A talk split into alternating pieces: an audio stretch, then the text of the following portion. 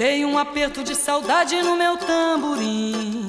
Once again, from the University of Texas here in Austin, we get to have another lesson in Conversa Brasileira. And today we're talking about working out, right, Valentino? Yes, malhar. I like this lesson.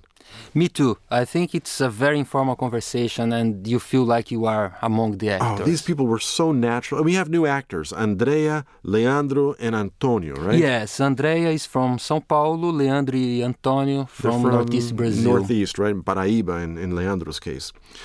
Let me set the stage for everybody in this lesson.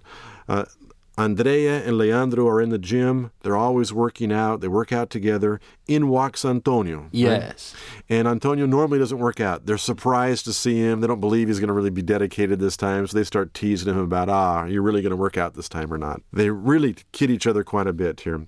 Vocabulary wise, any good words that you remember Well- pulling out of this lesson? Malhar is the most important. Ah, exactly. Malhar is the Brazilians' way of saying working out in a gym. Yes, and they use another kind of sentence such as fazer natação. Ah, to do swimming, to do the bicycle, meaning to yes, work out in those areas. that's very common in Portuguese.